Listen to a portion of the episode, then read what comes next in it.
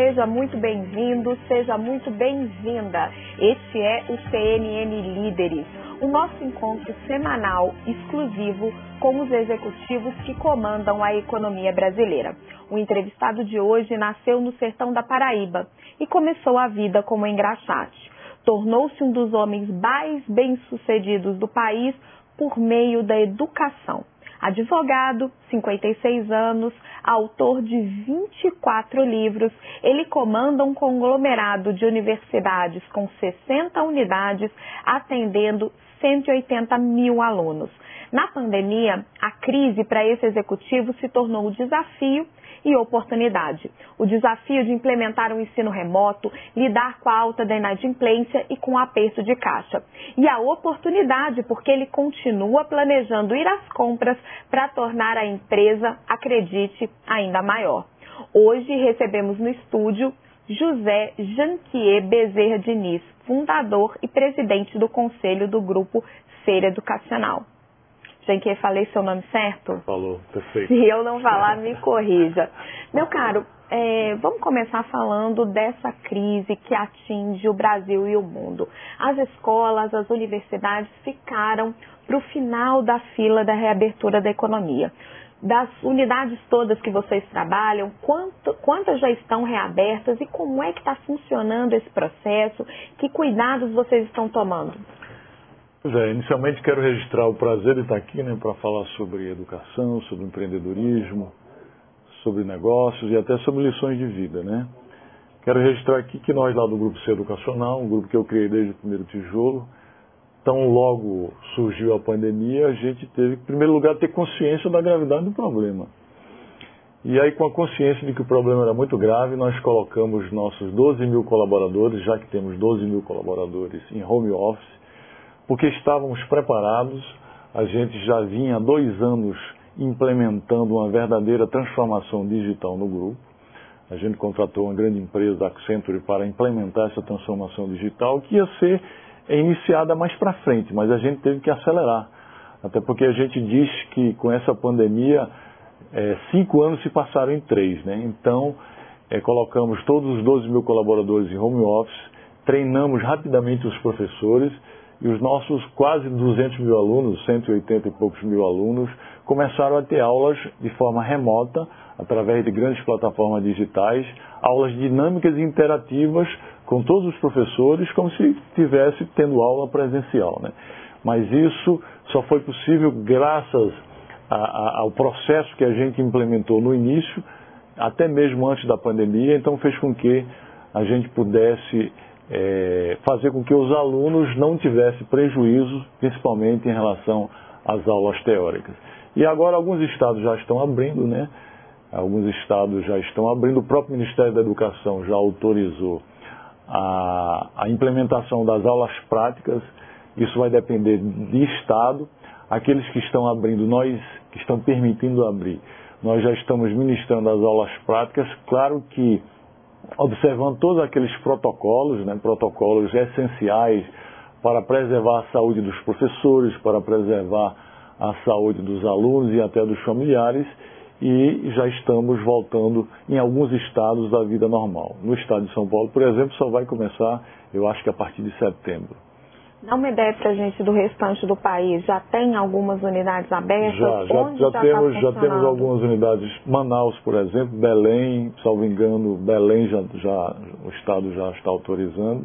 E como o Grupo C Educacional, que hoje tem mais de 60 universidades, faculdades e centros universitários, quase 200 mil alunos, 12 mil colaboradores, a gente forma 15 mil egressos todos os anos. A gente tem unidade em todos os estados do Nordeste, todas as cidades acima de 300 mil habitantes e alguns estados do Sudeste, aqui, por exemplo, São Paulo. Nós somos os mantenedores da Universidade de Guarulhos, da UNG, no Rio de Janeiro, mantenedores da, do Centro Universitário Univeritas, Universo, Universo Veritas, ou seja, vai depender do Estado. Então a gente está esperando a decisão do, do, do, do, governo de cada Estado para implementarmos as aulas práticas. Só que as aulas teóricas, repito, continuam sendo ministradas de forma dinâmica e interativa. através da grande transformação digital que a gente já vinha implementando. O ensino remoto, na sua avaliação, ele veio para ficar ou quando Deus, Deus queira e ele vai querer surgir uma vacina, vai voltar tudo ao normal? Como que você vê? É, para falar sobre o ensino remoto, é bom que a gente é, faça umas considerações até preambulares antes. O ensino no Brasil era um ensino já obsoleto, né? A forma, o sistema de ensino, o modelo de ensino um sistema obsoleto, já ultrapassado e analógico, né? Enquanto que o mundo é digital, a, a, a, o sistema educacional brasileiro era um sistema analógico. Veio a pandemia, ninguém esperava por isso, e aí no mundo inteiro, 1 bilhão e 500 mil alunos, mais de 1 bilhão e 500 mil alunos e mais de 60 milhões de professores tiveram que ficar sem, sem ministrar aulas presenciais. Daí as, as instituições tiveram que se reinventar. No Brasil, por exemplo, mais de 52 mil estudantes é, não puderam ter aulas presenciais, além de milhares de professores. 52 é, é, milhões de estudantes, milhões de estudantes no Brasil não puderam ter aulas presenciais e até hoje não estão tendo, não estão podendo ter aulas presenciais. E aí as instituições tiveram que se reinventar em sua natureza. Aquelas instituições que já vinham implementando a transformação digital, essas instituições puderam surfar com mais tranquilidade menos prejuízo a onda do digital. Né? Então, aquilo que iria se implementar no futuro, a gente pensava a partir do ano que vem já implementar um ensino híbrido, em parte presencial, parte digital, a gente teve que antecipar e agilizar. E aqui eu quero entrar no ensino à distância. Né? O ensino à distância no Brasil, que já é uma realidade muito forte, nós já tínhamos, antes da pandemia, no ano passado, em 2019, 30% do número de alunos no ensino superior, e aqui eu estou, só estou falando do ensino superior, estou me restringindo ao ensino superior, quando na realidade também no ano passado nós tivemos mais matrículas no, no ensino à distância que no ensino presencial. Nós tivemos 52% das matrículas do ano passado no ensino à distância, enquanto que no ensino presencial o percentual foi menor, o que equivalia a 30% já do número de, de, alunos no ensino superior é, à distância. Isso em 2019. Estimava-se que até 2024 nós fôssemos ter no Brasil 50% do, dos alunos do ensino superior através do ensino à distância. Mas isso com a pandemia foi antecipada, foi antecipado e a gente acha que já no ano que vem ou no máximo 2022, nós chegaremos a 50% dos alunos no ensino superior através do ensino do ensino à distância, né, através do ensino digital. Você mencionou o ensino à distância. E a minha dúvida é o seguinte, como negócio, o ensino à distância vale tanto a pena quanto o ensino pre presencial ou ele é ainda mais lucrativo? Como funciona? Bom, o ensino presencial é, como o ticket médio é muito superior ao ensino à distância, é claro que o ensino presencial ele gera uma maior lucratividade, né? Especialmente porque alguns cursos não dá para você ministrar em sua inteireza, em sua integralidade à distância, como por exemplo, curso de medicina, né? alguns cursos na área de saúde, medicina veterinária, é, o direito. O direito é possível que você ministre à distância, mas a OAB é uma instituição muito forte, ela não coaduna com a ideia de você ministrar o EAD à distância. Mas o ensino à distância ele é lucrativo na medida em que você possa escalar. É, a partir de um certo número de alunos ele passa a ser lucrativo. Só que o ensino à distância, que a qualidade é a mesma, tem pessoas que ficam imaginando que a qualidade do ensino à distância é inferior ao ensino presencial. Eu não acho.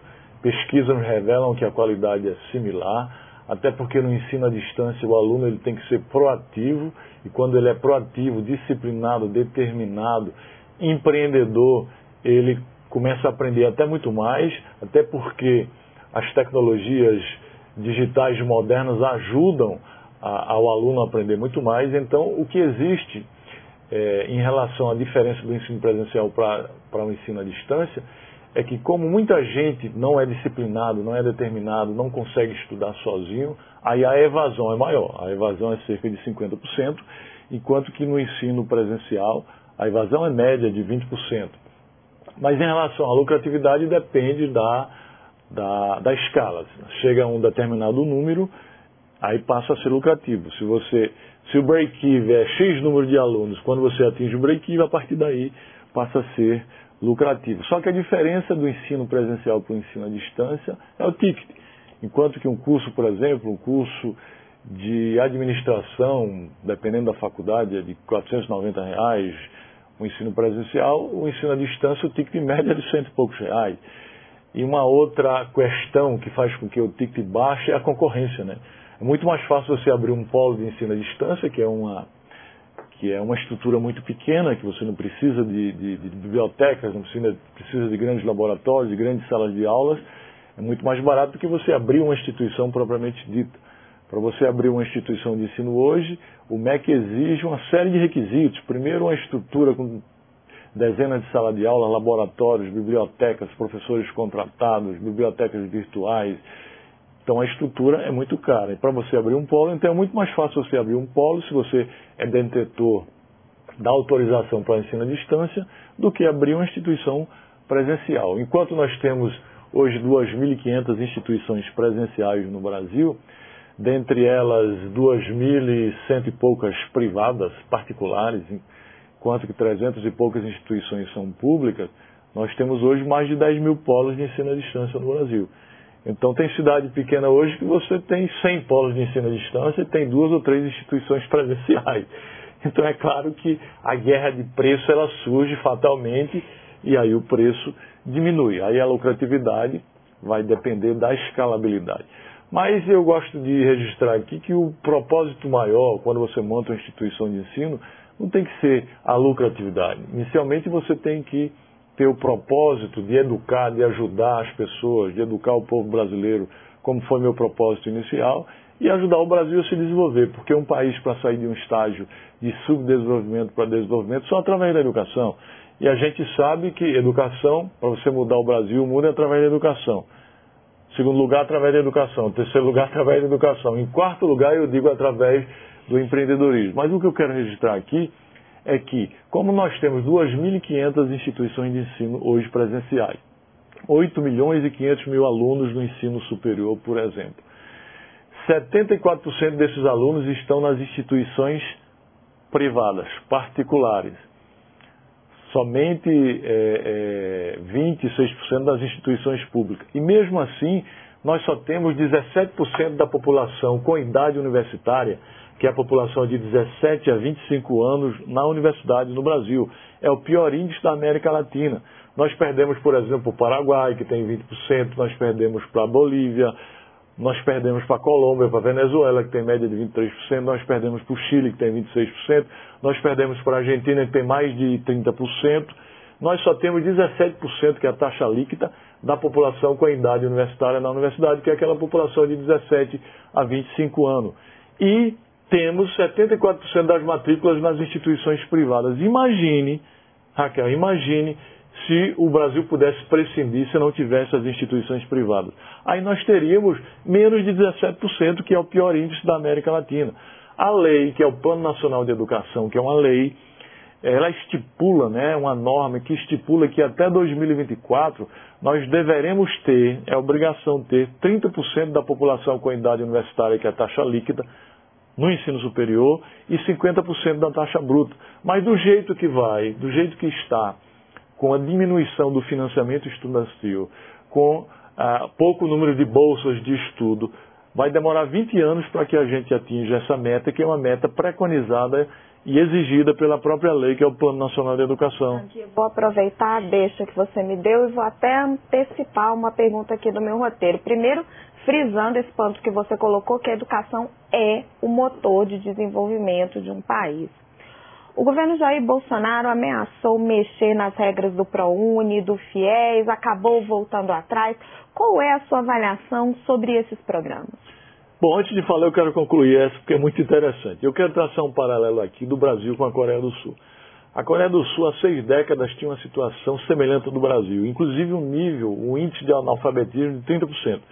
Passaram-se seis décadas, a Coreia do Sul fez a lição de casa e hoje é, quase que zerou o analfabetismo. O Brasil, nós temos quase 10% da população com idade, é, a população analfabeta, dizem que é 8%, mas quase 10%. Quase é, mais de 20 milhões de pessoas analfabetas no Brasil, além dos analfabetos funcionais, mais de 30 milhões de pessoas. E, para concluir essa, essa questão anterior, de cada 10 pessoas que entram no ensino básico na Coreia do Sul, 9 pessoas chegam ao ensino superior, 90%. Aqui no Brasil, de cada 10 que entra, apenas 1,7%, que é 17%, chega ao ensino superior. Veja que distorção, que aberração. E na época, a Coreia do Sul ela passava por uma sangrenta guerra civil e o Brasil nunca teve guerra. Né?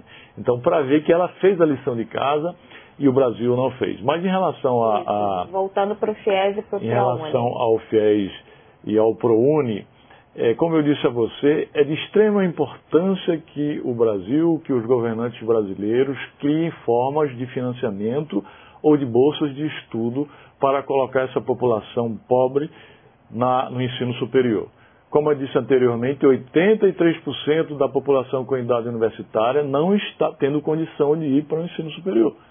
Essa população só vai poder ir para o ensino superior através de financiamento estudantil de programas sociais de inclusão social como o FIES ou programas eh, de inclusão social como o ProUni, que é o programa Universidade para Todos. Na medida em que se diminui a quantidade de créditos educativos ou se fala em até extinguir o ProUni, que é o Programa Universidade para Todos, essa meta que é uma meta da lei de a gente atingir, nunca vamos atingir. Ou seja, vai demorar décadas para que a gente possa atingir. Daí dizer que quem precisa de financiamento estudantil, quem precisa de bolsas, não são as instituições de ensino particulares, é o governo, é a população brasileira, o governo é que precisa é, instituir, criar essas formas de inclusão social para poder fazer o trabalho dele, que é colocar no ensino superior a população brasileira, que é a população mais Eu carente. Concordo, mas esses programas provocaram uma revolução nesse mercado, né? Deram um forte impulso às instituições privadas, certo? Eu, eu, eu registro aqui que quem precisa mais, por exemplo, lá no Grupo Ser Educacional, Antes do FIES, quando não existia o FIES, a gente crescia a taxa de 10%. Quando, quando chegou o FIES, claro que, que deu um impulso nas matrículas. Mas a necessidade aí é do povo brasileiro, não é das instituições de ensino superior. Né? Então, apesar de ter o impulso, é de extrema importância que o governo crie formas de acesso e de inclusão para colocar essa população que está fora da universidade no ensino superior. que está faltando auxílio do governo para as institu instituições educacionais na pandemia? Olha, é, o governo, com as medidas após pandemia, ele criou medidas genéricas, medidas que beneficiaram as empresas como um todo. Não houve medidas específicas para as instituições de ensino superior. Inclusive a ABMS, que é a Associação Brasileira das Mantenedoras de Ensino Superior, que eu fui presidente há alguns anos e hoje sou, vice-presidente, está tentando, é, junto ao governo, junto ao Ministério da Educação, que haja um fiéis emergencial, porque muita gente com a pandemia vai perder o emprego. Né? O que é importante para as pessoas terem acesso ao ensino superior é que a situação econômica do Brasil esteja boa. Na época, quando eu disse que a gente crescia a taxa de 10%, a época era a época de pleno emprego, né? É, pouca gente desempregada, então as pessoas conseguiam emprego e essas pessoas podiam ir para o ensino superior. Na medida em que chega uma crise pandêmica dessa, uma crise de saúde, que gera uma crise econômica, que já está gerando crise política e crise institucionais, briga entre as instituições, uma grande crise de, de, de emprego aí, ah, aumentando a taxa de desemprego, as pessoas perdem o emprego, o que, é que eles vão cortar em primeiro lugar? Vão cortar a educação, eles só não podem cortar saúde, né? até saúde estão cortando os planos de saúde, e comida, né? alimentação. Então, quando você tem uma, uma, uma situação de pleno emprego, aí sim é muito mais fácil você colocar a população na, na, na universidade e, e educar a população. Como é que está o nível de inadimplência provocado pela pandemia? Está preocupante? Como que vocês Olha, estão a, manejando essa questão? A pandemia, é, poucas empresas no Brasil e no mundo estão é, sendo beneficiadas e, e impactadas positivamente com a pandemia. Aquelas empresas de tecnologia, as empresas de alimentos, as startups de tecnologia, as empresas de e-commerce, essas empresas foram impactadas positivamente. Mas a grande maioria das empresas brasileiras foram impactadas negativamente. E dentre elas as empresas de educação também. É, nós fomos impactados menos porque, menos porque estávamos preparados de forma. É, tinha, já vínhamos implementando uma transformação digital, mas todas as empresas foram impactadas. Eu, eu andando aqui nas ruas de São Paulo, dá até tristeza de ver os prédios fechados e as placas de venda, se de aluga-se. Aquilo dá uma tristeza, uma angústia, né? porque a gente está vendo que ali muitos empregos se acabaram.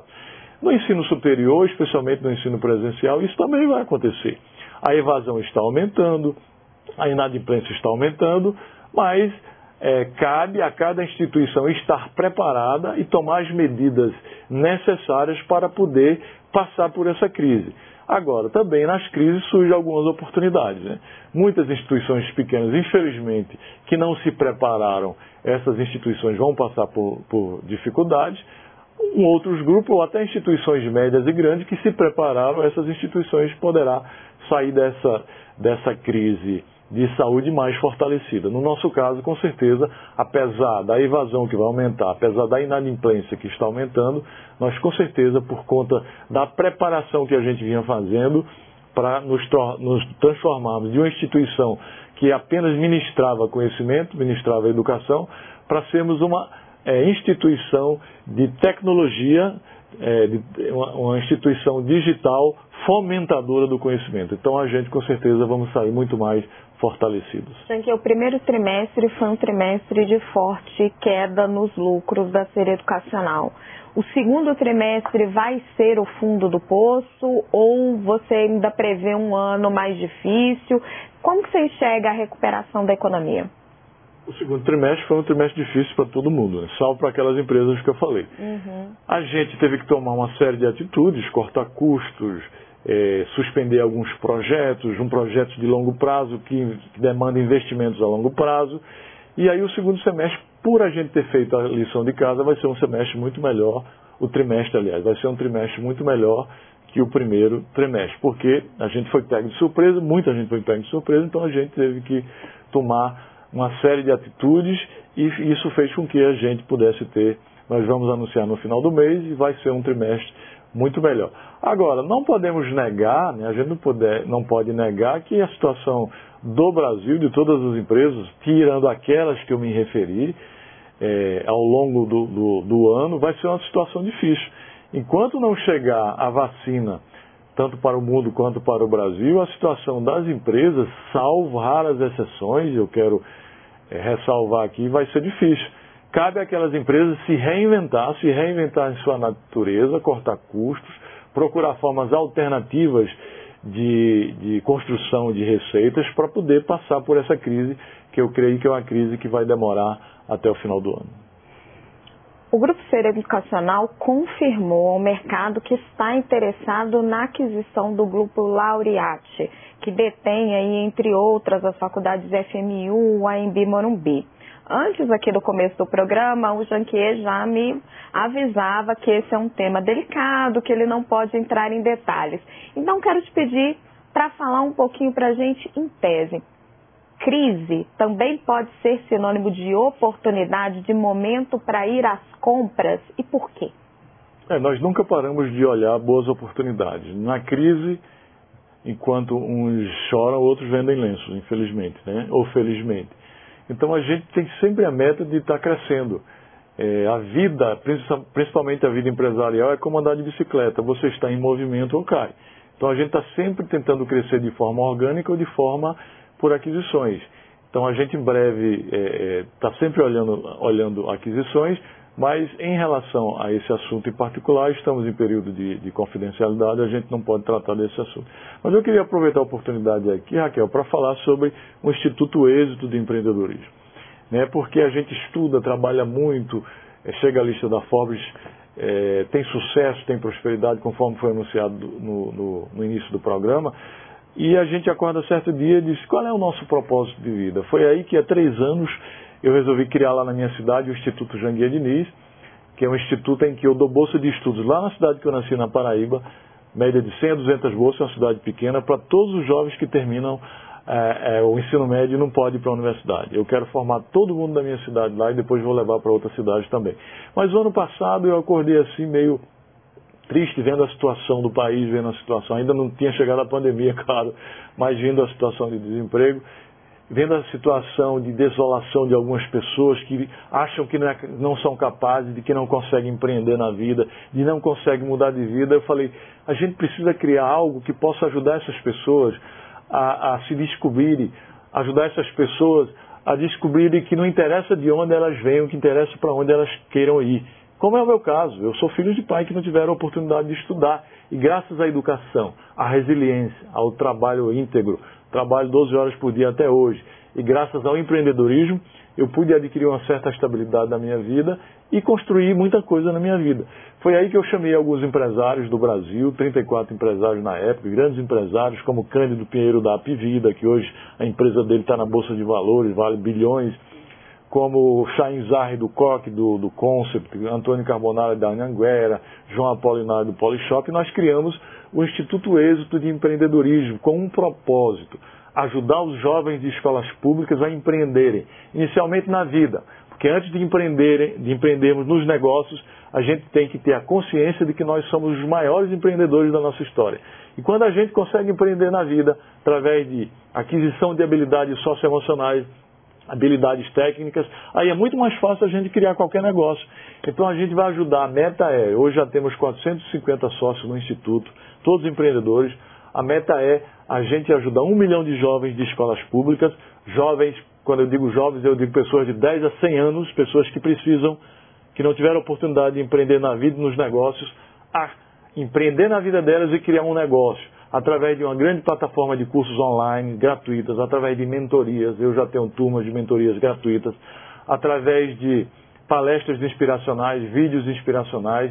Então, aquelas pessoas que são empreendedoras que estão nos assistindo, junte-se a nós nesse propósito de ajudar os jovens, especialmente de escolas públicas, a empreenderem a descobrirem que é possível. Não interessa de onde eles vêm, mas eles podem chegar lá, porque eu cheguei lá. Eu tenho uma pergunta aqui sobre as lições que você aprendeu com a sua trajetória e com a crise, mas você já se antecipou.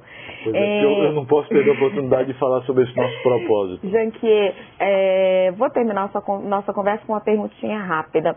Você recentemente adquiriu aquela mansão do Edmar, do, do Banco Santos, aí, um, uma, um, uma casa que virou símbolo de luxo e também aí do, toda a quebradeira do banco e não tem nada a ver com o seu estilo de vida. O que, que você vai fazer lá? Pois é, realmente não tem nada a ver. Eu sou uma pessoa humilde, apesar de já ter adquirido uma certa estabilidade na minha vida, eu sou humilde, tenho uma origem pobre, não, não esqueça minhas origens, mas o objetivo meu, o meu foco principal hoje é a educação. Então eu já vinha há algum tempo procurando aqui em São Paulo um local que fosse um local especial para que a gente pudesse criar uma escola diferente, uma escola é, é, de, de, alto padrão para que a gente pudesse ensinar as pessoas é, habilidades socioemocionais, habilidades técnicas, ensinar os jovens a pensar, é, é, usar métodos é, dentro das diretrizes nacionais, mas também dentro de metodologias internacionais, ensinar o jovem ou a criança a, a ser criativo, inovador, adquirir habilidades técnicas, a ser empreendedor, né? Então, a ter é pensamento disruptivo. Não, não é universidade. Lá é um projeto pessoal meu, não faz parte do grupo, que a gente quer criar uma escola de alto padrão, uma escola de nível médio, e já estamos trabalhando nesse projeto, que vai ser uma escola diferenciada. Mas para alunos normais, quando você diz de alto padrão, ou para crianças carentes? Não, esse vai ser, vai ser uma escola com fins lucrativos, não é, não é uma instituição como o Instituto ESO, que é uma ONG sem fim lucrativo. Isso vai ser uma escola com fins lucrativos. Você já tem o um nome? Não, estamos estudando aí, vai ser uma surpresa, né? Estamos sem pressa, trabalhando sem pressa e momento oportuno a, a gente vai anunciar assim que for possível. Tá certo. Janquier Diniz, muito obrigado pela sua entrevista aqui no CNN Líderes. Foi um prazer receber você. Prazer é meu. Né? Eu aproveito a oportunidade, trouxe aqui alguns livros meus e vou lhe presentear com esses livros. Espero que você goste. Opa, obrigada. Lerei com, melhor, com o maior prazer. Lembrando que todo domingo à noite nós temos um encontro marcado com os grandes executivos que movimentam a economia brasileira. E esta é a CNN, inconfundível.